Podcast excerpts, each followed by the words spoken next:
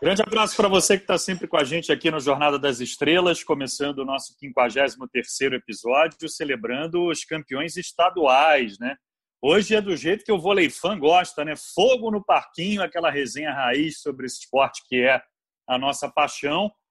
Hoje com os comentaristas dos canais Globo, Fabi e Capitão Albert, e a gente começa com o Paulista Feminino, né, que nos reservou tanta emoção. Dois jogos que foram para o quinto set. Tivemos o famigerado Golden Set e o Osasco conquistando o título paulista, 15 título estadual desse projeto, que é um dos projetos mais tradicionais do nosso país. Deixa eu começar pelas damas, então. Fabi, que prazer estar contigo e, e, e que decisão bacana, né?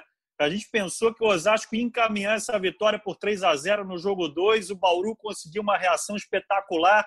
Tivemos sim o Super 7 ou o Golden 7 e o Osasco levando o título paulista. Fabi, prazer estar contigo.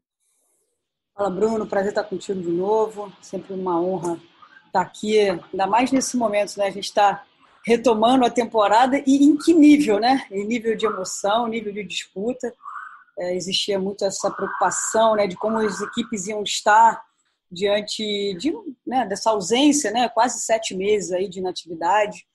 E chegamos a uma decisão de Campeonato Paulista. Olha, foi difícil dormir ontem depois daquela, daquela partida. Acho que não só pela forma como o Bauru. Aliás, é importante ponderar essas duas coisas, né? Óbvio, o título ficou em Osasco, merecidíssimo, jogaram muita bola. Tandara foi um fator que desequilibrou bastante, 37 pontos, mais um, um, uma atuação daquelas para ficar guardada na memória da Tandara e do torcedor de Osasco, mas pouco preocupante, por outro lado, pela reação de Bauru. Né? A gente acompanhando ali os comentários é, do Carlão e, e do Nalber, e do, desculpa, do Marco, que fizeram o jogo ontem, Marco Freitas, e eles falaram bastante também dessa coisa da reação, né? de como o time depende muito, né? O, o time do SESI Bauru depende muito da Polina. A Tiffany jogou um pouco abaixo, mas acho que o grande saldo positivo foi a reação da equipe e a atuação da Denise, né? Uma atuação assim que trouxe o time de um buraco assim, né? Era tava tudo se encaminhando para um 3 a 0 e ela e ela com a maneira que ela que ela traz as coisas, jogando com muito coração, re, recolocou a equipe na partida. Agora Ô, Bruno, se a gente estava com saudade de vôlei, querendo vôlei de alto nível, querendo emoção, acho que não teve é, momento melhor para se retomar essa temporada, uma disputa de um campeonato da competição mais importante entre os estaduais do nosso país. Né? Então, foi decidido é, voltando para casa, né, como eu vi as postagens de algumas, de algumas jogadoras de Osasco, de uma postagem do Luiz Omar também comemorando muito esse título. Né? Depois, é, desde 2017, Osasco sempre ali batendo no vice, né? Um time que está muito habituado a ganhar, especialmente o Campeonato Paulista, tem uma trajetória, um histórico enorme. E, enfim, deu para pegar um pouquinho e perceber que estavam todas muito emocionadas e felizes com essa conquista e com essa retomada né, do pódio do torcedor de Osasco.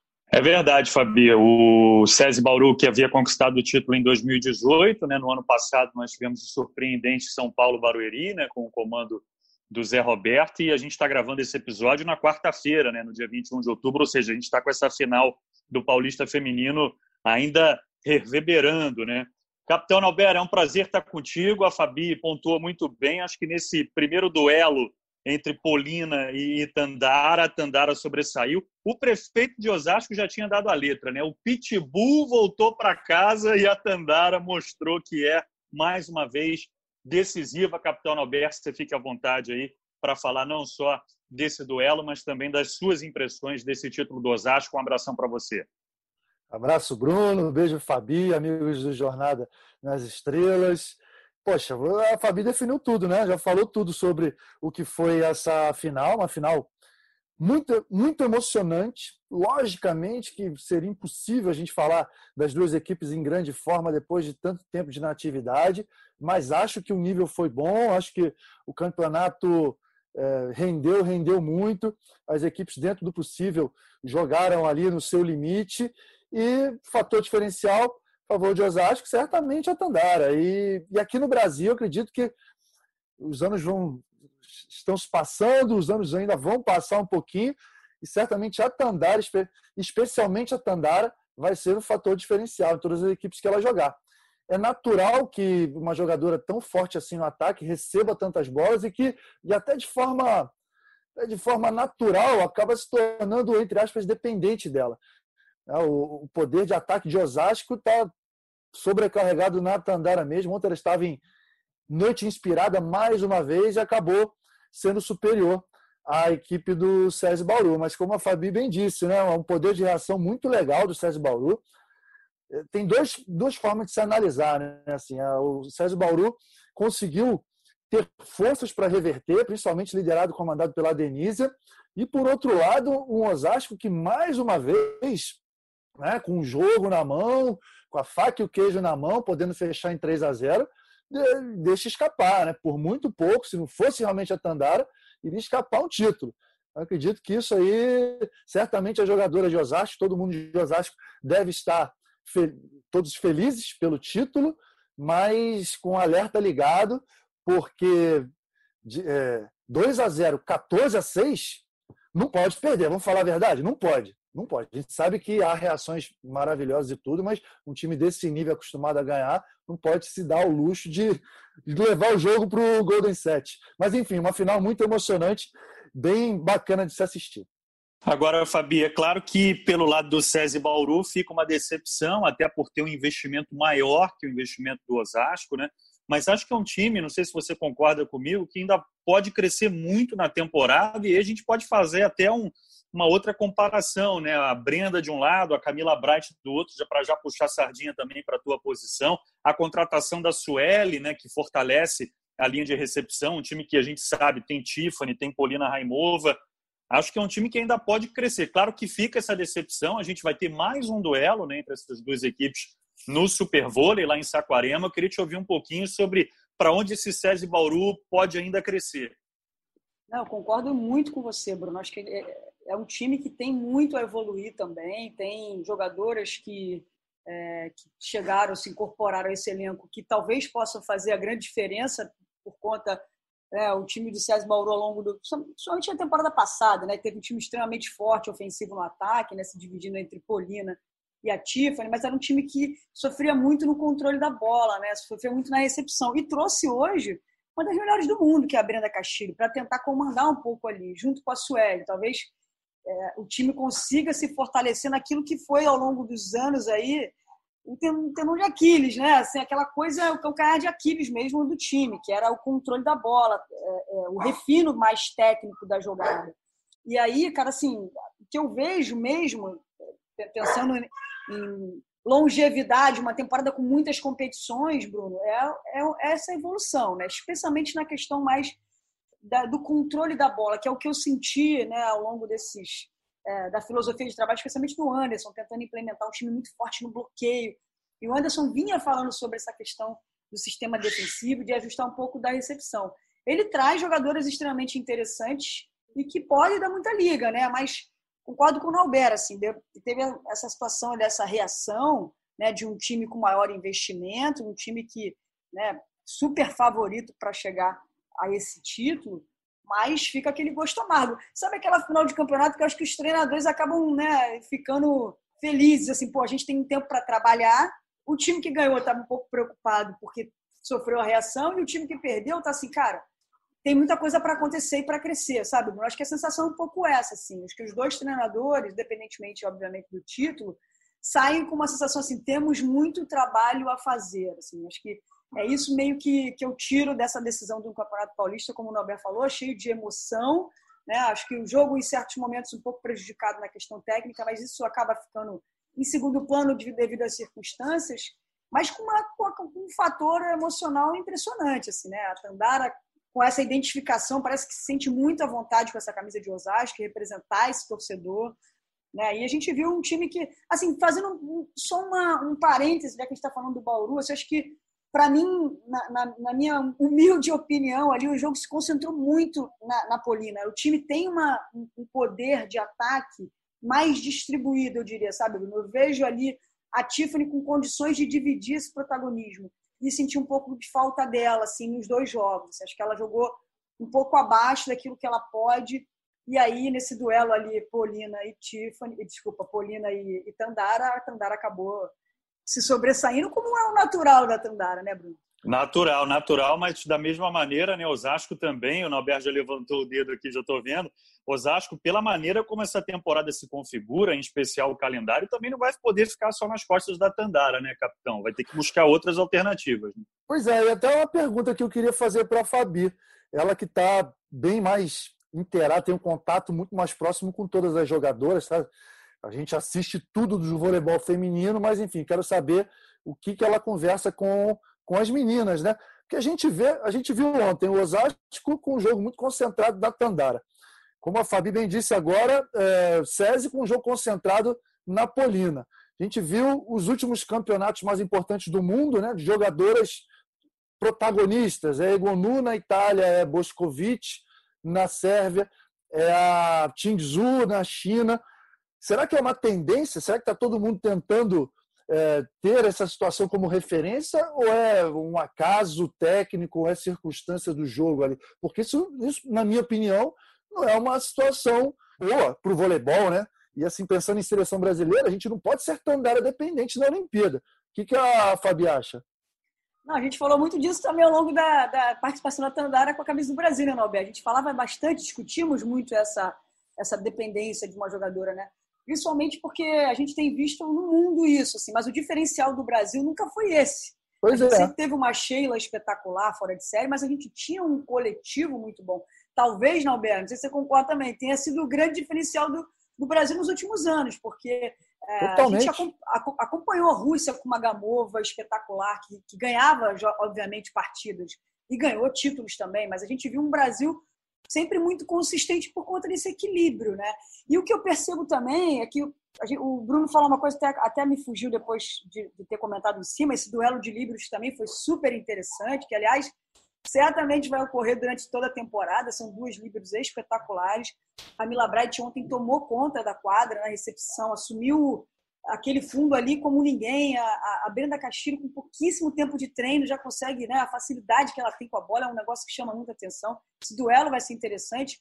Aí coloco nesse bolo, a gente tem Leia, a gente tem Naemi, que é da nova geração, e tem um, uma excelente disputa entre as livres, mas os dois times, digamos que ele, eles têm ali, se a gente for pensar em dupla de passadoras, né, tendo uma, uma ponteira de composição dos dois lados, seria a Tiffany de um lado e Tainara ou Gabi Cândido do outro, Osasco tem Camila Brett, uma das melhores líderes do Brasil e do mundo, ao lado da Jaqueline, que é fora de série, a gente tem a Brenda Castilho ao lado uh, de uma das jogadoras que também compõe muito bem na recepção, que é a Sueli, ou seja, em teoria, né, Nalber, esses times não eram para sofrer no passe e terem um pouco mais de consistência nas jogadoras de meio, é, né? Isso. Porque tem jogadoras de meio importantes dos dois lados ali. A gente teve a, a Denise ontem, né? A é, Denise ontem virou jogo, aquele terceiro set. É isso, é isso, assim. Mas é, eu, tô com o Bruno nessa também. Assim, acho que tem muita coisa para acontecer. Essa Superliga tem já ingredientes especiais em relação a ser um ano pré-olímpico, mas tem jogadoras muito interessantes para a gente acompanhar. Acho que vai ser bem,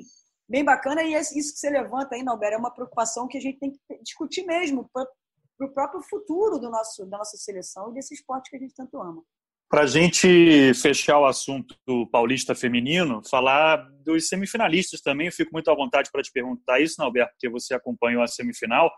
Zé Roberto vai ter bastante trabalho esse ano, né? Porque perdeu jogadoras importantes. O São Paulo Barueri está reformulado, mais uma vez apostando na juventude, mas é uma equipe que perdeu referências importantes, né? A gente está falando de Lorene, de Maiane, de. Juma.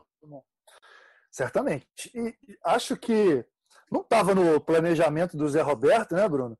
Vencer o Campeonato Paulista no passado. Acho que foi uma situação atípica, uma daquelas vitórias a lá Zé Roberto. Mas eu tenho certeza que esse ano, lógico, cria-se um pouquinho de expectativa em relação a defender o título, mas ficou de bom tamanho chegar numa semifinal, acabou perdendo para o time campeão. E eu acho assim, é de se enaltecer o espírito do Zé Roberto, né? Tudo que ele falou em termos de filosofia, de mentalidade desse projeto, de renovar, eh, de trazer novas jogadoras para o cenário, de fazer uma renovação que a gente espera sempre que aconteça nas categorias de base, mas que está deixando um pouquinho a desejar. Então ele assumiu essa, essa condição com o time do São Paulo Barueri e a gente espera que esse objetivo seja mantido. Ele vai sofrer, ele vai perder, deve ser difícil para um cara que vence tanto jogar uma Superliga né, com um time não, não tão competitivo assim, mas acho que assim o objetivo que ele traçou deve ser mantido e vai ser cumprido. E aí deixa para vencer tudo que tem que vencer a partir de maio do ano que vem, né, com a seleção, seja na Liga das Nações, seja na Olimpíada. Tomara, tomara que assim seja, capitão. E nessa toada, né, Fabi, de, de equipes que podem melhorar, gostei muito do que eu vi do Pinheiros e ainda sem a Edinara, né? Acho que com o reforço da Edinara é um Pinheiros sempre com aquele DNA que a gente costuma falar, brigador, uma equipe que pode sim incomodar os times maiores. É, eu diria que Pinheiros é um, é um misto do time do Zé com algumas pinceladas, né? Pinheiros investiu ali é, na experiência das levantadoras. Tem a Ana Cristina e a Castiglione, são jogadores mais experientes, mas é um time também jovem. Né? Gostei também da Mayara Basso, fiz um jogo dela, achei que ela foi muito bem. É uma ponteira com passagens pela categoria de base do Brasil e que chama atenção, vai ter muita qualidade na recepção e, e foi uma das principais pontuadoras do Pinheiros. E aí, você pensar no retorno da Edinara, né, que é, infelizmente teve uma lesão seríssima no início da temporada passada e ficou a temporada inteira praticamente fora, a gente imagina ver com bons olhos, assim, pelo menos uma temporada melhor do que o Pinheiros fez, né? Porque tem no seu DNA, Bruno, como você falou, esse espírito é, vencedor e brigar por tudo, né? A mentalidade de brigar por todas as bolas é uma filosofia do Pinheiros. E também dentro do seu DNA tem essa questão da formação, né? Um time que participou de todas as edições de Superliga. Então, uh, e hoje investe num treinador que já trabalhou no voleibol masculino, estava fazendo um trabalho ali na base também. Então, é, acho que eles, digamos que ele vai, vão para o mesmo caminho, vão estar na mesma briga ali. Eu vejo o Pinheiros e a própria equipe do, do São Paulo Barueri, né? Boas jogadoras também do lado do Zé. O Albert chamou uma atenção interessante, né? Assim, por, por, esse altruísmo do Zé, né, cara? Um cara que está agora se doando mesmo. Eu conversei muito com ele sobre, sobre esse papel né, que ele está tendo. Ele está feliz, apesar de saber que é, não é por dinheiro, ele está ele, ele, tirando dinheiro do próprio bolso para fazer esse projeto continuar e seguir. E isso é que dá que enche os nossos olhos. A gente vai ter muita coisa nessa Superliga. Uma hora é pouco para a gente esmiuçar aqui nesse bate-papo, né, Bruno? Por isso que a gente tem muito assunto para falar, mas é, sobre não só quem está almejando uma Olimpíada e tudo mais, mas olhar essas meninas de perto assim. Foi muito bacana poder ter feito estaduais aí tanto o carioca quanto o paulista, e observar meninas muito interessantes aí para o nosso futuro. É verdade, é verdade. Vamos passar a régua, então, no Paulista Feminino, mais uma vez parabenizando o Osasco, todas as atletas, comissão técnica, parabéns ao Luiz Omar e a torcida do Osasco, né? uma torcida tão fanática, comemorando aí esse título do Paulista. Do Paulista, a gente já emenda no Carioca, você falou aí de novos nomes, né, Fabi? O Fluminense apresentando nomes interessantes, né? Falei muito da Maiara na transmissão, a própria Júlia Moura. O Fluminense jogou ainda sem suas principais contratações, casos da Fernanda Tomé, da Daisy, a própria Natasha Central. E o Sesc Flamengo acabou se consagrando como campeão nesse carioca enxutíssimo, né? A gente também falou sobre isso na, na televisão, né? Sobre esse cenário que a pandemia vem impondo a, a, a todos os projetos, as, as, dificuldades econômicas no campeonato, infelizmente com apenas três equipes. Uma delas o Tijuca, com uma equipe que a gente também não pode nem dizer que é uma equipe profissional. E aí na final deu a lógica, né? Nós tivemos o Fla-Flu, que, que pelo peso das camisas um jogo interessante. O Fluminense começou muito bem, para quem não teve oportunidade de acompanhar o jogo, começou muito bem, poderia ter vencido o primeiro set, mas o Sesc Flamengo conseguiu a virada. Foram 18 pontos de bloqueio, Fabi, isso chamou muito a atenção. Na semifinal, a Ana Cristina, né, que a gente vai falar muito nessa temporada, fez 16 pontos contra o Tijuca, mas na decisão, a maior pontuadora foi a Amanda, com 14 acertos, Fabi. É, a Ana Cristina vale um podcast só, de, só dela aqui, né, Bruno? Para a gente poder falar desse, como você bem chamou na transmissão, desse diamante aí que a gente tem no nosso voleibol. É, foi uma, é uma final que a gente já está acostumado. O Campeonato Carioca não tem, digamos, todo o glamour que tem o Paulista, né? Não tem equipes que disputam a Superliga, mas é uma competição tradicional também, né? Tem o seu valor jogar um Fla-Flu, vale título. Era o início de temporada, os dois times com desfalques. É, o Flamengo, o Flamengo com problema para a temporada, né, que foi a questão da Líbero, né, na, na TIM, uma fatalidade, uma pena, a menina que estava também ia estar tá nessa nessa briga que a gente já chamou aqui das atenção para essas Líberos, uma menina que fez uma temporada muito boa com a camisa do SES, infelizmente teve essa lesão no joelho, então É, o que eu assisti da final, assim, né, que foi bacana, poder acompanhar o primeiro título profissional da Aninha, que eu vi ela comemorando nas redes sociais, é, vestindo a camisa que os pais vestiram, né? tive a oportunidade de jogar com a mãe dela nas categorias de base do Flamengo. E, e ver uma, uma, realmente acompanhar de muito perto aqui uma menina nascendo, tudo para ser um grande. Tem que ter cuidado né, com o que a gente diz, né, Bruno? Mas é muito difícil conter a euforia, né? Do, quando a gente vê uma menina com tanto potencial e com apenas 16 anos, como a Ana Cristina. É, você chamou atenção para a questão dos bloqueios, né? Só a Roberta, que foi contratada no finalzinho, né? Entrou aí por conta de problemas que a equipe do Flamengo teve é, com lesões de jogadoras e foi a principal contadora nos bloqueios, fez 10 pontos só ela, assim, uma performance individual espetacular.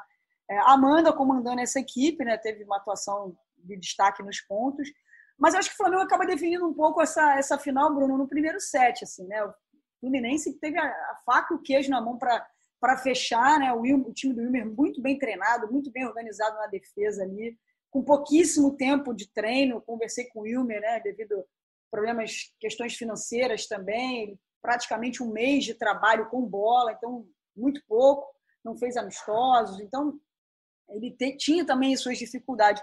E também, como a gente está falando das mais novas, né, fiquei, assim como você, Bruno, impressionado assim, com as atuações das meninas, né, tanto da Júlia quanto da Maiara, assim, garotas que têm passagens pelas categorias de base do Brasil, meninas jovens e que talvez possam ter mais oportunidade. Né? O Wilmer certamente ficou feliz com essas atuações. E quando chegarem as, né, tiverem aptas esses reforços, né, que também teve uma atuação muito boa pelo lado é, da equipe do, do Fluminense, foram foi a Giovana, né, que é uma jogadora que está há mais tempo no time, é uma, uma das lideranças do Wilmer. E, enfim, acho que também tem, a, a, briga lá em cima vai ser dura na Superliga na temporada, a briga no meio vai ser dura a briga na parte de baixo vai ser dura, Bruno. Acho que o equilíbrio é, é uma das palavras que pode se sobressair de fato nessa temporada. Assim, eu vejo uh, as coisas acontecendo, obviamente, nos seus devidos níveis, né, que a gente tem que respeitar os investimentos e tudo mais. A gente vai ver uma disputa muito saudável. Mas foi, digamos que, num balanço de um campeonato enxuto, uma pena, a gente fica triste, mas digamos que foi bom, né? Não é nada mal a gente ter um fla-flu numa decisão para abrir a temporada. Fico pensando, Alberto, se pudesse ter torcida no ginásio, hein? Bernardinho agora comandando esse projeto, com essa junção, né? O projeto mais vencedor do feminino, o Sesc Rio, agora com essa camisa do Flamengo. Olha, a hora que puder ter torcida no ginásio vai ser difícil, hein? Não, a primeira coisa que eu pensei, cara, porque a gente faz um, uma volta ao passado, lembra de uma final de Superliga mais recente entre Flamengo e Vasco? Foi um espetáculo sensacional. E lá nos anos 80, olha só, Fabi certamente não lembra, você muito menos, mas eu sou um pouco mais velho que vocês, por sinal bem mais velho, não conta para ninguém. Final dos anos, início dos anos 80, Fla-Flu era Fla-Flu que decidia o Campeonato Brasileiro. Eu lembro da Isabel, da Jaqueline de um lado, da Dulce, da Regina Shoa, da Heloísa. Eu lembro de, de, todo esse pessoal que elas eram protagonistas, eram duas equipes protagonistas no voleibol nacional, né? ganharam títulos e títulos. E eu fiquei, eu vi um Fla-Flu no vôlei feminino, os dois times de alto nível, né? um certamente vai brigar lá em cima na Superliga, mas o Fluminense também vai estar tá sempre chegando nos playoffs me eu fiz esse retorno ao passado, essa volta no tempo, porque é bem interessante. Infelizmente, por conta da pandemia, a gente não teve torcida, mas em breve, né? Se Deus quiser, em breve teremos a, a chance de ver um Fla-Flu com torcida, com muito público e digno né, do que é a tradição do voleibol feminino. Antes de gente perguntar do, do Flamengo, Nalber, acho que o Fluminense monta um elenco dos mais interessantes, né? Fernanda Tomé, que atuou pouco né, na temporada passada por Osasco, com essa meninada aí que a gente pôde ver nessa decisão, ainda com Natasha, uma central experiente, Daisy nem se fala. Acho que essa mescla, juventude e experiência, um cara que já está lá um bom tempo, o Wilmer, né? Fluminense está ali sempre chegando. Acho que está na hora de, de repente, pensar em, em algo mais, assim, quartas de final, está sempre ali o Fluminense. Olha, eu não sei não, eu estou bem, tô bem, digamos assim, positivo com esse Fluminense. É um bom trabalho, um trabalho né, de um técnico que, como você falou, já está ali há um bom tempo, é uma camisa tradicional. Acredito que assim, nas outras temporadas, é, talvez individualmente o time, o time era até um pouquinho mais forte. Esse ano é um time homogêneo, sim, dá para brigar. enfim, ele tem que. Vai correr por fora. A minha opinião é essa, né? A gente sabe que tem os favoritos, os times de Minas, lá, Praia, o Minas, o Osasco, o Sesc Flamengo, o SESI Bauru, na minha opinião, são os cinco times mais fortes. E o Fluminense vem um, um degrau depois, digamos, um degrau abaixo, né? vem logo em seguida. Mas pronto, para quem sabe, né, dar o bote e, e beliscar alguma coisa a mais nas quartas de final. Mas, de qualquer maneira, assim, o legal é ver que já, já são algumas temporadas de um trabalho firme, de um trabalho consistente, e, e, não é aquele projeto de um, dois anos como a gente já viu acontecer, né? Já são alguns anos e espero que se consolide cada vez mais. Isso porque eu nem citei, né, Fabi Alascano, né, outra contratação interessante, capitã da seleção argentina, e aliás fico com isso na cabeça também, né, porque a gente falou dos desfalques do Fluminense, e o Sesc Flamengo sofreu muito com essa questão dos desfalques, teve que cancelar amistosos que faria com o Minas, né? E aí fico pensando quando a Valquíria, por exemplo, se recuperar, como é que vai ficar essa briga ali no meio, né? Porque a Roberta foi muito bem, tem a Milka no elenco, tem a Jussiele, que a gente falou também na transmissão, jogadora para lá de identificada, né, com esse projeto, muita experiência e qualidade, essa briga ali no meio vai ser muito interessante. Acho que o Bernardinho vai ter que quebrar a cabeça aí. Vai, com certeza. E falando um pouquinho primeiro da Lascano, né, também esqueci de, de mencioná-la aqui, foi, teve uma atuação individual muito interessante, principalmente ali dando uma pressão numa jovem jogadora como a Aninha, né? A Aninha ficou, a Ana Cristina ficou bastante incomodada, né? Principalmente numa bola no fim do meio, a Lascano com a toda a sua experiência, né? jogador que jogou no voleibol italiano, já teve passagem pelo voleibol francês, ela, ela deu uma intimidada, assim. E é interessante, porque ela teve uma performance muito boa realmente, mas a Aninha foi pressionada né, no início, ficou um pouco tímida, depois não, parece que não sentiu. Né? E chama muita atenção essa questão da, da Ana Cristina, Bruno, pela, pela, pela idade. Né? A gente tem que ter muito carinho com a Ana Cristina, porque são 16 anos. Né? A Ana Cristina ela, ela ainda tem tempo para jogar ainda sub-18, sub-20, né? E, e, eu não sei não, hein? não sei não se essa aí não pode pintar daqui a pouco numa seleção adulta aí, por conta de tudo isso que a gente já falou. E na questão do SESC, né, teve, é, tiveram alguns problemas mais sérios e outros que, é, também começando com o Hélio Grina sobre isso, né, antes da, da final, para saber como é que estavam essas questões das lesões, que tipo, que grau seria, né? É, ele falou, cara, tivemos lesões graves, mas tivemos lesões que foram fatalidades. Essa última bola do treino, a Valkyria torceu o tornozelo, já está retornando. A lesão da Arielle, que é um pouquinho mais complicada, que é uma coisa na canela. E assim, né, ninguém gosta de começar uma temporada da forma que começou, com pouco tempo para trabalhar por conta das restrições. E quando você tem uma lesão em cima disso, ainda acho que piora, né, Bruno? Mas a equipe do Sesc conseguiu correr rapidinho, ajeitou ali, trouxe, trouxe a Roberta, já vamos falar aí ao, longo do programa da contratação de uma líbero. Acho que o, Flamengo, o Sesc Flamengo conseguiu agir de forma muito rápida e, e efetiva, assim, no elenco, que como o Norberto falou aí das as principais equipes da competição, vai estar ali para brigar por todos os títulos, né? Mas teve que agir muito rapidamente nos bastidores. E agora, né, quem tem que lidar com essa, com essa formação é o Bernardinho. Ele tem que quebrar a cabeça aí para ver quem vai jogar, porque ele tem agora boas opções, né? Apesar, como eu já disse, desse, desse início conturbado por conta das lesões.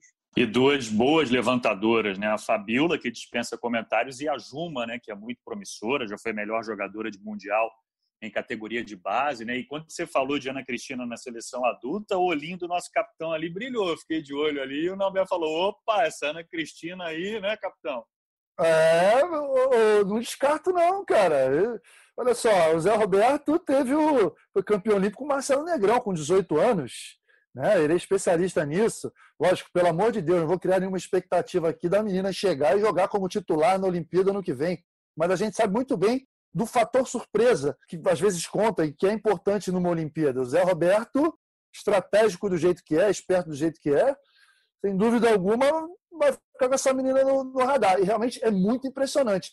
Assim, eu não me, talvez, olhando para o passado, eu só me lembre de jogadoras assim que surgiram como fenômenos tão rapidamente, talvez uma Natália, que surgiu muito nova, uma Ana Moser, enfim, não me lembro de nenhuma jogadora que desse nível aos 16 anos, não sei nem se vai fazer 17 esse ano, é só no que vem que vai fazer, né? Pelo amor de Deus, cara. Ela estava nascendo quando eu, quando eu fui campeão olímpico, na minha terceira Olimpíada. Olha isso, cara. Olha aí que, que desesperador. O tempo está passando. Ô, Mas é tem uma coisa. Tem uma coisa, né, cara? A gente tem que lembrar. O ciclo do ano que vem tem menos um ano, né? Então, assim... Não sei, Verdade. né? A gente tem menos um ano aí para os Jogos de Paris. Não sei. Eu sei que eu, eu botei uma pimentinha aqui, eu sabia que o Nobel ia falar também, porque essa menina, ela é, ela é muito impressionante mesmo, cara. A gente vai a gente sempre, sempre tem que ter cuidado, né, Norberto? A gente não Sim. gosta também de ficar aqui, mas, cara, é, é, impossível conter a euforia quando você vê uma, um fenômeno, né? Quando a gente, como a gente viu o Leão aparecer lá na Isso, Cuba, né? pensei no Leão também, Poxa, pensei muito gente, nele. É, é, difícil você conter, né? Quando você vê... Pô, a menina tem mais de 1,90m, tem 16 anos, com toda a desenvoltura. Saca viagem. Saca viagem, e assim, você vê o, o rosto assim, dela no jogo, é, é sempre uma, aquela carinha de menina, menina que não cara, tudo bem, vai aqui, vai tomar um bloqueio. É muito interessante acompanhar essa, essas trajetórias. Né? E o mais importante, o mais importante, está em ótimas mãos. Não poderia estar em, em estar em mãos melhores para que ela se desenvolva, né? Porque tenho certeza que Bernardinho, comissão técnica, com a experiência que tem, não vão dar um passo maior que a perna, não. Se ela está jogando é porque realmente tem condição. Conversei recentemente com o Tabasco e ele falou, ele falou, ah, realmente essa menina é impressionante, ainda bem que ela ficou, porque parece que ela tinha um projeto de família aí de, de ir para o exterior, de, não sei se era França Itália, enfim. E graças a Deus ela ficou aqui para desenvolver a sua carreira e a gente espera que ela, que, que ela fique em ótimas mãos para que se desenvolva da melhor maneira. É verdade. A hora que ela ajustar principalmente a recepção, olha, porque no ataque, bloqueio e saque realmente é, é, é muito completa e já chama atenção com apenas 16 anos, né? Repetindo. E aí, falando de recepção, para a gente também fechar esse assunto e, e passar para o mineiro feminino, Fabi, apresente para os nossos ouvintes a Camila Gomes, né? colombiana que será tudo indica, né, a líbero titular do Sesc Flamengo com essa lesão da Natinha. Mais uma vez aqui a gente manda um, um forte abraço e uma, uma excelente recuperação para a Natinha, que tudo corra bem na cirurgia e, e, na recuperação da Natinha. Mas apresente aí para os nossos ouvintes, Fabi, a Camila Gomes. É isso, Bruno. Acho que a gente é, reforça aqui toda a solidariedade em relação a essa lesão grave que sofreu a Natinha. Eu, pessoalmente, mandei uma mensagem porque eu sei o quanto é difícil para um atleta é, passar por esse momento de lesão, ainda mais no início de temporada. Eu tive muita sorte que me lesionei muito pouco e nada muito sério. E imagino como é. Acompanhei também, no fato de não ter passado, não quer dizer que eu não sinto, porque acompanhei muitas lesões, né? muitas recuperações de meninas. Eu sei que ela vivia um excelente momento. Então também fico aqui, registro meu, meu abraço, meu carinho para a Natinha. Cara, Bruno, acho que o Flamengo, como eu já me antecipei aqui, agiu muito rápido, muito rapidamente, né? Teve uma, um link interessante, né? O Flamengo tinha algumas opções, eram poucas, é verdade, mas tinha algumas opções aqui no Brasil para tentar. E aí surgiu a Camila Gomes, que é uma, uma jogadora que tinha recém se formado lá nos Estados Unidos, na Universidade do Texas, e estava sem clube. Tinha aparecido algumas oportunidades para ela mas não estava valendo muito a pena, né? Da onde eu, eu pude investigar, ela é, uma outra coincidência na universidade que ela joga tem um brasileiro que trabalhou com Marcos Kivieck, o Wendel, que acabou fazendo essa ponte, né? Com a, a, a comissão técnica do Sesc Rio de Janeiro. E eu acho que foi uma solução assim muito bem feita. Assim, a menina tem categoria, condições para jogar. É, tem 24 anos, jogou os últimos Jogos Pan-Americanos, foi a melhor líder dos Jogos Pan-Americanos tem uma característica, lógico, é, mal comparando, né, para também não, não trazer uma, uma, um peso muito grande. Né, o jeito de jogar, a forma de jogar rapidinha, chega nas bolas, um pouco com a Brenda Castilho. Assim, eu acho que a, a Castilho acaba sendo uma referência para todo mundo também, né, Bruno? Mas tem uma semelhança, digamos assim, no estilo de jogar. E eu acho que o Sesc, para o problema que tinha, acho que acabou achando uma solução uh, muito interessante. Também vai ser bacana poder, poder acompanhar. Ela já jogou fora, não é a primeira experiência dela fora uh, do país, né? ela já jogou em, outros, em outras competições. E, mas, assim, é um grande time. Ela está vindo para uma equipe que vai brigar por títulos, né? Está vindo, chegando de última hora, né? Até onde eu soube, ela chegou uh, no dia da final, né? E estava passando por alguns protocolos por conta da Covid e, e iria fazer a regularização de documentação, essas coisas todas, para estar tá apta, quem sabe, para jogar esse, esse super, super vôlei já agora. Então, é uma solução, eu achei muito bem, bem, bem feita. Assim, acharam uma solução no meio de uma situação que era bastante difícil, Bruno.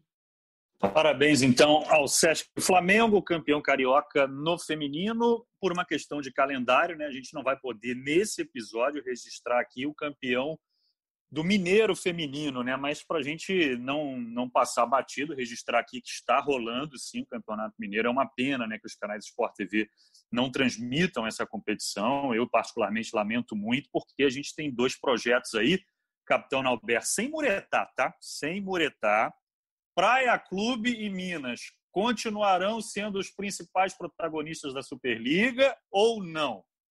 Rapaz, fazer essa previsão aí. Não, não eu, eu digo isso porque o Praia liderou né, até a interrupção pela pandemia e o Minas foi o último campeão da edição que efetivamente terminou, né, Norberto?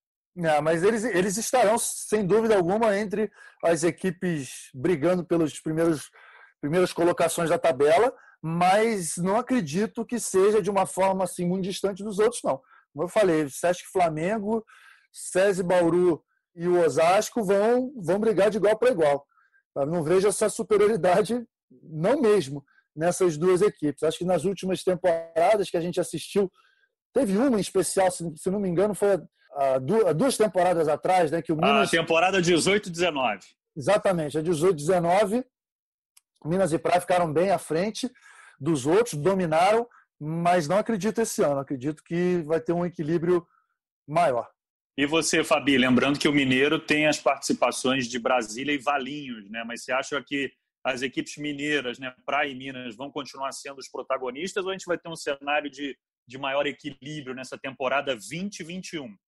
Essa é uma pergunta bastante difícil de prever, mas pelas contratações que fizeram, né, acho que é, o Minas trouxe duas norte-americanas, uma mais experiente, que é a Megan, e uma mais nova, que é a Coutinho, jogadoras que vêm compor esse elenco. Eu acho que por um time que já tem uma espinha dorsal montada há algum tempo, né? Com uma performance da última Superliga, a impressão que a Thaísa deixou é que, cara, ela, ela, ela quer toque, não sei não, hein? que se dava para ir para Paris, porque a quantidade, é, a forma como a Thaísa se apresentou foi realmente impressionante. E o, Minha, e, o, e o Praia faz contratações também muito interessantes, cara. Também mantém a sua base, é, tem uma, uma, uma, espinha dorsal interessante com jogadoras identificadas. Aposta numa holandesa, que é a Ana, que na passagem que teve aqui pelo Sesc Rio foi muito bem, né? Teve momentos de altos, altos e baixos, mas nos momentos decisivos ela jogou muito bem, né? Uma, uma Copa Brasil que ela que ela consegue é, ter uma atuação na, ali na final muito importante no ataque, uma jogadora que sofre um pouco na recepção, teve algumas passagens pelo, é, pelo voleibol italiano, voleibol turco, e assim, é o que se espera é que nesses anos ela tenha evoluído nesse sentido. Mas a menina rodada, a menina que está acostumada a, a, esses times que brigam por títulos, né? Acho que é, isso é muito interessante. A, manteve a, a, a Martinez e trouxe a irmã dela, que também é uma jogadora jovem de seleção, de seleção dominicana, desculpa, que é uma menina extremamente interessante. Então, o Praia faz uma junção ali que vai ser bacana a gente poder observar. Acho que esses dois times saem um pouco na frente por conta das contratações e por terem mantido uma base do ano passado. Né? Acho que, é, olhando assim, fazendo uma análise fria das coisas. Mas concordo com o Nobera, assim, o Sesc está nessa briga aí junto com o Bauru e Osasco, são os times que vão estar tá Acho muito difícil ter uma surpresa no meio desses cinco aí que a gente citou ao longo do, ao longo do episódio, mas talvez os mineiros possam ainda continuar sendo os, os, soberanos aí nesse, nessa, nessa temporada. Bruno, é uma aposta por conta das contratações e, obviamente, no papel, mas tem muita, dentro da quadra muita coisa pode acontecer. Legal, Fabi. Então a gente agora fala da rapaziada, né? Falamos muito das meninas aqui, agora é hora de falar da rapaziada, porque Capitão Albert acabou a hegemonia do Taubaté no Campeonato Paulista. Parabéns ao Campinas, uma conquista emocionante, com homenagens para o Luizão, né, esse projeto que também já é um projeto consolidado, que tem na condução do Horácio de Leu muita qualidade, um baita profissional, além de ser um grande ser humano, né, o Horácio. Parabenizá-lo aqui também nesse episódio 53. E acho que é bom, né? Traz um frescor para a competição, um campeão diferente, o Campinas que vinha batendo na trave já há algum tempo, com uma equipe muito equilibrada e se a gente falou tanto da Tandara, né, a gente tem que falar também do Leandro Vissoto e, em especial, do Vacari, né, capitão Alberto? Sem dúvida alguma. Olha, vou, te falar uma coisa. Logicamente que nós não, não temos torcida para ninguém nunca, mas gostei muito do título e da maneira que foi. É, a equipe de Campinas, porque dá um patamar diferente, é um projeto que é super bem consolidado, super bem estruturado, que tem nomes importantes, que é referência no que diz respeito à gestão, categoria de base, social. Só faltava um título, um título importante. E nessas circunstâncias, realmente se tornou um título. É só um título paulista? Não, é um título diante do bicho papão, do, do time que nos últimos, nos últimos seis campeonatos tinha vencido e que era favoritíssimo antes da final. Tanto é que na, na partida da fase classificatória deu um 3 a 0 com uma hora de jogo, né? A gente esperava. No pré-jogo, a gente fazendo a análise do que seria a final, a gente apostava em dois jogos, em duas vitórias do Taubaté, que acabaram não acontecendo. Eu achei muito, muito legal mesmo. Você falou do Horácio de Leu, que é um cara que merecia, que já está há muitos anos fazendo bons trabalhos aqui no Brasil, nunca pegou um time favoritíssimo, né? mas sempre chegou onde poderia chegar. E dessa vez acho que superou um pouco, porque era, não dá para falar que assim era o azarão. Ninguém, ninguém chega numa final é azarão. Mas é um time que, se for colocar no papel, se for colocar o nível de investimento, o Taubaté estava bem à frente. E aí, falando dos protagonistas em quadra, né? Você falou do Vissoto, que final é com ele mesmo, né? A gente está acostumado a ver ele, ele é, crescendo em finais, tanto na seleção brasileira quanto em clubes. Ele gosta dessa situação, é um tremendo cara de confiança nesses momentos. O Vacari surgindo como uma, um ótimo valor, um ótimo jogador, um ótimo ponteiro passador, que certamente está no radar do Renan.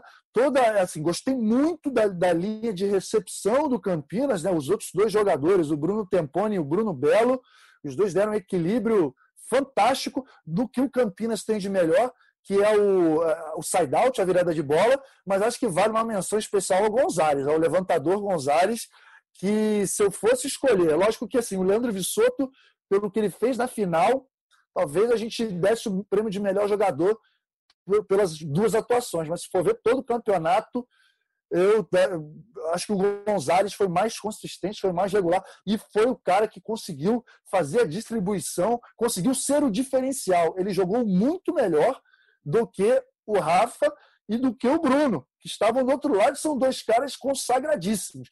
Então, assim, Campinas está de parabéns e surge uma grande força, porque acho que Campinas precisava de um título desse para dar um pouquinho mais de confiança para a Superliga. A gente falava muito de Taubaté e Cruzeiro, os dois favoritíssimos, né? o Minas, que, que é o Minas que vem, que vai crescer, que é o melhor Minas dos últimos tempos, e agora o Campinas, que certamente vai brigar e vai incomodar muito, chegando numa semifinal diante desses grandes. Eu vou guardar essa, essa provocação sobre o Minas, porque eu também separei essa declaração aqui do Nerini, dizendo que é o melhor Minas dos últimos tempos, porque já já a gente vai falar do mineiro masculino. Agora, Norberto, eu vou até tomar um, um pouco de cuidado, assim, porque eu não trabalho assim na, na, crítica pela crítica, né? Mas a gente lê muita coisa e eu quero te ouvir.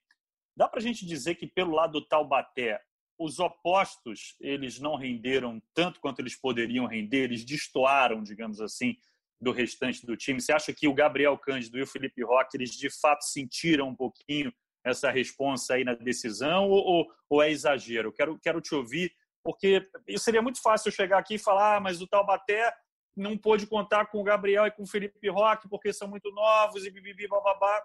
Queria ouvir você sobre essa questão dos opostos de Taubaté.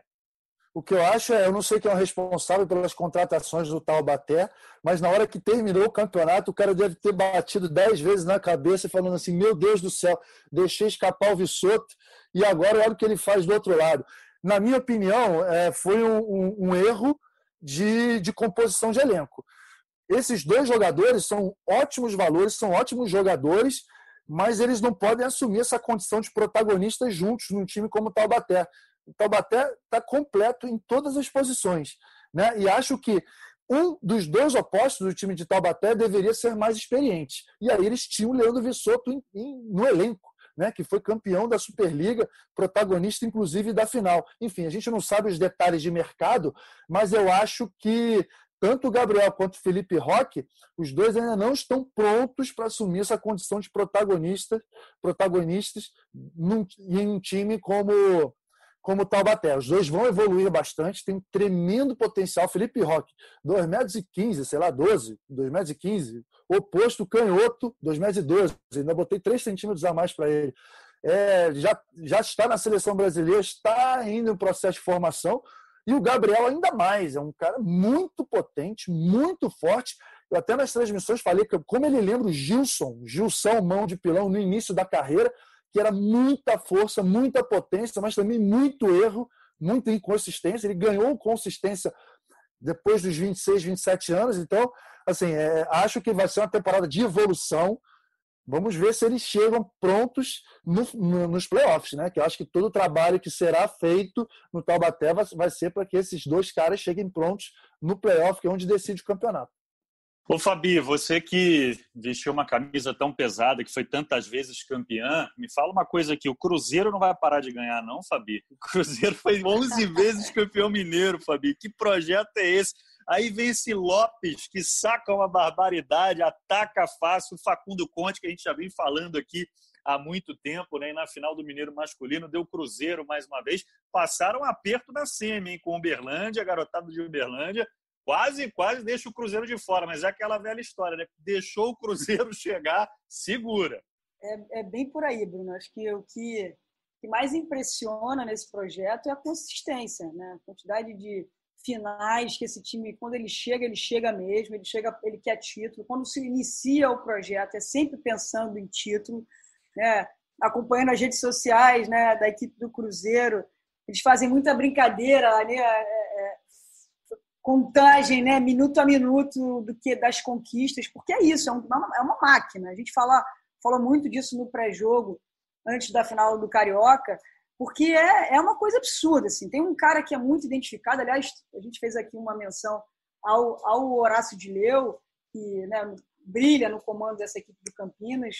É, o Marcelo Mendes não brilha, não, não, não, brilha menos, é um cara que tem uma identificação enorme com o projeto, ao lado do Felipe, são dois dois pilares que estão ali trabalhando juntos há muito tempo. E é muito interessante, você escuta o Felipe dar uma entrevista, o Felipe fala a mesma língua, é como se estivesse falando o, o treinador, né? um cara experiente, um cara que já foi titular, já ganhou título, já foi para o banco, já torceu, já vibrou, já está sempre ajudando a molecada. Então, assim, é muito interessante essa história que o Cruzeiro vem escrevendo no voleibol brasileiro, não só uma das maiores histórias em termos de números, mas que eles vêm fazendo também nas categorias de base. E aí eu também chamo a atenção para o trabalho de Campinas nesse sentido, né? já que a gente está falando de continuidade, falou aqui de tantas jovens meninas e jovens meninos, esses trabalhos que são bem feitos por esses dois times.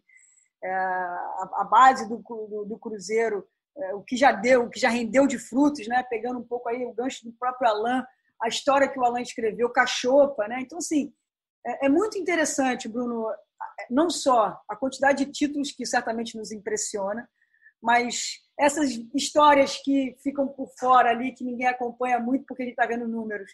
É quando a gente vê um cachorro conseguindo jogar depois de tantos anos, a cobrança enorme que tinha nele por conta de substituir um levantador histórico como é o William, né, identificado. Então, aposta no início, aquele início claudicante, hoje vê esse moleque jogando o nível que está jogando. Então, muito interessante. Né? E o Cruzeiro é, essa, é isso que você falou. Você resume bem quando você me pergunta, Bruno. Eles deixam chegar, eles chegam. Eles não entram para brincar em competição, eles querem a título. E aí, só alguns números, né? Foram 23 pontos do Facundo Conte na final diante do Minas. Na semi, o Alain marcou 35 pontos, foi 16 a 14 para o Cruzeiro no quinto set contra o Uberlândia. Esse Lopes me impressionou muito, é verdade. Eu, eu não acompanhei da maneira como eu gostaria, né? O, o Campeonato Mineiro, mas alguns lances do Lopes me impressionam muito e é, é aquela história que a gente está discutindo aqui ao longo do episódio. Né? É, é, é, um projeto super vencedor e que sabe ir ao mercado. Né? Quando vai ao mercado, vai ao mercado com muita competência. E o Lopes é um cara para a gente ficar de olho nessa dupla de ponteiros estrangeiros, né? Facundo Conte e o Lopes, com a Alana na saída de rede, enfim, com o Isaac no meio, com o Cachopa sensacional. Mas agora, Nalber, eu vou fazer aquela provocação, né? Até porque o Mago, William, já teve aqui no Jornada e disse que esse elenco do Minas tem sim potencial para chegar a uma decisão de Superliga, para quem sabe ganhar um título. O Neri disse que é o melhor Minas dos últimos tempos, e se a gente analisar também, olha, é um time que tem muito a crescer. Matheus Pinta, Honorato, Escobar, William Mago na mão, tem esse Paulo Vinícius oposto. Olha, eu, eu, eu tô com medo deles estarem certos, viu? E vai ser muito bom para o campeonato se eles estiverem certos, a gente poder ter aí um Campinas que já mostrou no Paulista que vem forte e um Minas com condições de incomodar não só o Cruzeiro, mas também o Taubaté, né, Alberto? Tá no mudo, Capita!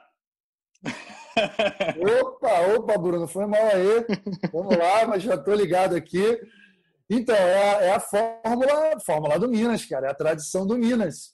Fazendo, né, entrando no túnel do tempo mais uma vez, é, o Minas sempre foi aquele time que revelou, aquele time que apostou na base em muitos momentos, aquele time que surgiu para quebrar a hegemonia de alguns times. Tá, tá difícil de quebrar a hegemonia do, do rival mineiro, né, do Cruzeiro, mas acho que esse, todo esse trabalho de base tem tudo para dar certo.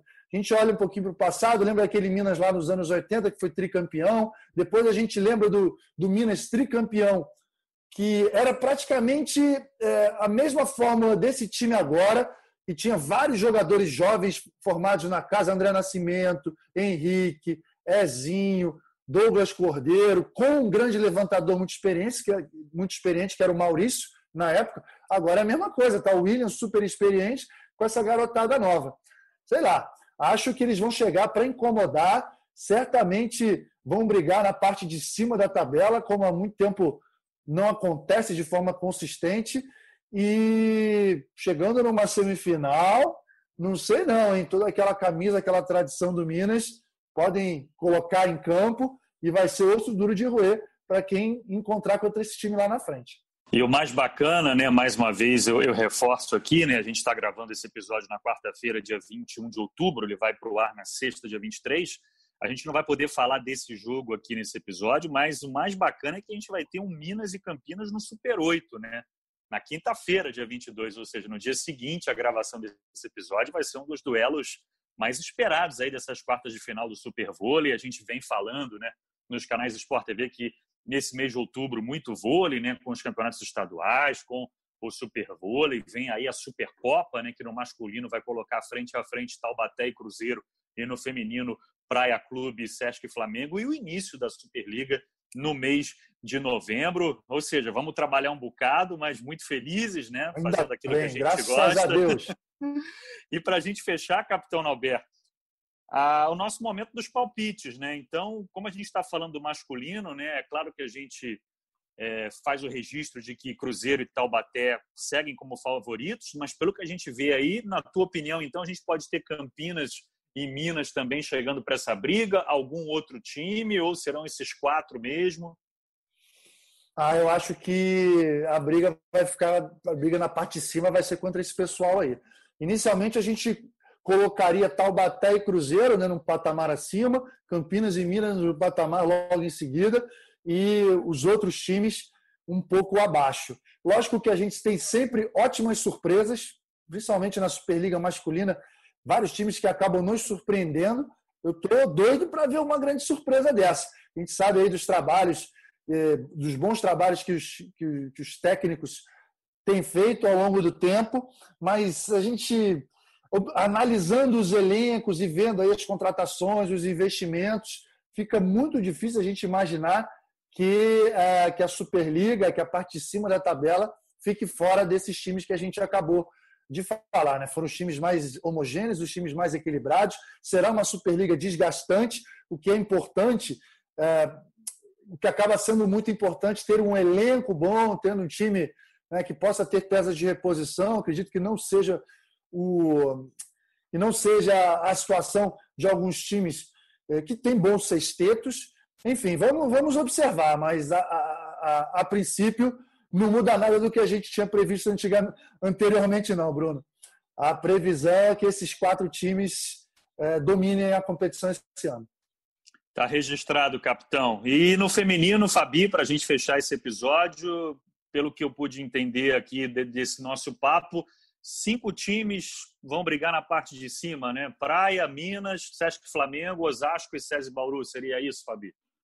É, eu acho que é isso. Dando só um pitaquinho nisso que o Norberto falou aí, vai ser muito importante arrumar essas estratégias né, em relação ao masculino, né? Porque É, tudo passa a contar para uma fase classificatória e a torcida para que esses times aí mantenham-se em primeiro, porque duvido que alguém quer cruzar com esses dois, digamos, intermediários que agora o Alberto coloca lá em cima e eu assino embaixo. Assim, acho que Campinas, com esse título, ele, ele vai lá para si, ele ganha confiança e vai tentar incomodar. E o Minas, como com, com esse tradicional, com essa tradicional camisa e, e com esse trabalho feito pelo Neuri nos últimos anos, com a chegada do Mago, acho que tem tudo também para incomodar. Ali vai ser difícil sair disso que o capitão Alberto falou. No feminino é isso, Bruno, também. Acho que pelo que se contratou e falando, obviamente, é, dos elencos, muito difícil fugir uh, dessas, desses cinco times que a gente colocou aí, Praia Minas, Sesc, Flamengo, SESI Bauru e o Osasco. É muito difícil que se, se, se você quiser complicar a minha vida, né, e dizer assim, ó, como é que você acha que eu acho que eu consigo fazer uma, uma jogada nesses cinco. Você acha que Praia e Minas, talvez também pelos elencos, um pouquinho à frente, aí eu boto Sesc, SESI Bauru, num patamar mais parecido. Osasco correndo por fora, mas a gente tem que sempre registrar que o Osasco tem a Tandara, né? que talvez seja a grande jogadora do campeonato e, e, que pode, de fato, desequilibrar um jogo, uma partida, como fez no Campeonato Paulista. Né? E como tem feito ao longo da sua trajetória. Então, é isso, Bruno. A gente também fica na torcida por boas surpresas, por esses jovens que vão disputar aí, é, fazendo um levantamento aqui, muitos pela primeira vez, né? disputando uma competição tão importante como é a Superliga acho que a gente vai acompanhar não só esses bons duelos, mas também o despertar de bons talentos aí, que é o que a gente gostaria de acompanhar nessa temporada 2020-2021. É isso, Fabi. Vai ser a Superliga de novos nomes, né? Tomara que seja, né? De, de, do surgimento de novos nomes, que a gente possa ter dois campeonatos muito equilibrados, de bom nível técnico e, acima de tudo, né? Saúde para todos os envolvidos, né? A gente vê aí o Itapetininga sendo acometido por um surto de Covid e, infelizmente, não podendo participar do Super Vôlei. O Bruno, né, por Taubaté, também já, já se infectou. A gente torce para que tudo possa se desenvolver da melhor maneira possível. E eu queria agradecer vocês dois, Fabi e Norberto. Norberto quer, quer fazer um último comentário, Norberto? Exato, eu queria complementar isso que você falou, que é muito importante. Né? Acho que assim, a situação do câmbio, a situação da pandemia fez com que a gente perdesse muitos jogadores para o exterior, mas surge uma oportunidade a gente vê jovens valores, tanto no feminino quanto no masculino, e esses jovens valores têm que aproveitar ao máximo, poder jogar uma Superliga, poder talvez ah, antecipar essa chegada na categoria adulta, titular de bons times na Superliga, aproveitar bastante, né? Se tem alguma coisa boa no meio dessa situação difícil que se encontra o voleibol brasileiro em termos de mercado, por, por, por questão das circunstâncias e principalmente do câmbio, é isso, é de que a molecada vai vir com tudo e eu espero, sinceramente, né, que a gente possa é, descobrir muitos valores que possam dar frutos para a nossa seleção. Acho que o grande, grande lance da Superliga esse ano vai ser esse. Que assim seja, capitão. Foi um prazer, um abração para você, Nalber. Valeu, Bruno, valeu, Fabi. É sempre bom falar com vocês. E vamos com tudo. Muito voleibol pela frente. É isso. Fabi, um beijo para você. Muito obrigado e até a próxima. Beijo, Bruno. O convite é sempre uma convocação, na verdade. Então, obrigada. Um beijo para o Alberto também. Bom falar com vocês. Esse foi o episódio 53 do Jornada das Estrelas. Olha, no próximo já é em clima de Superliga, em mês de novembro. Muita coisa aí pela frente, muita coisa para a gente discutir. Nessa nossa resenha raiz aqui sobre voleibol, esse papo tão gostoso que passou tão rápido mais uma vez. Agradeço a Fabi e a Nalber e a você que esteve com a gente saúde, tudo de bom e prepara a agenda, em muito voleibol nos canais Sport TV. Um abraço a todos e até a próxima.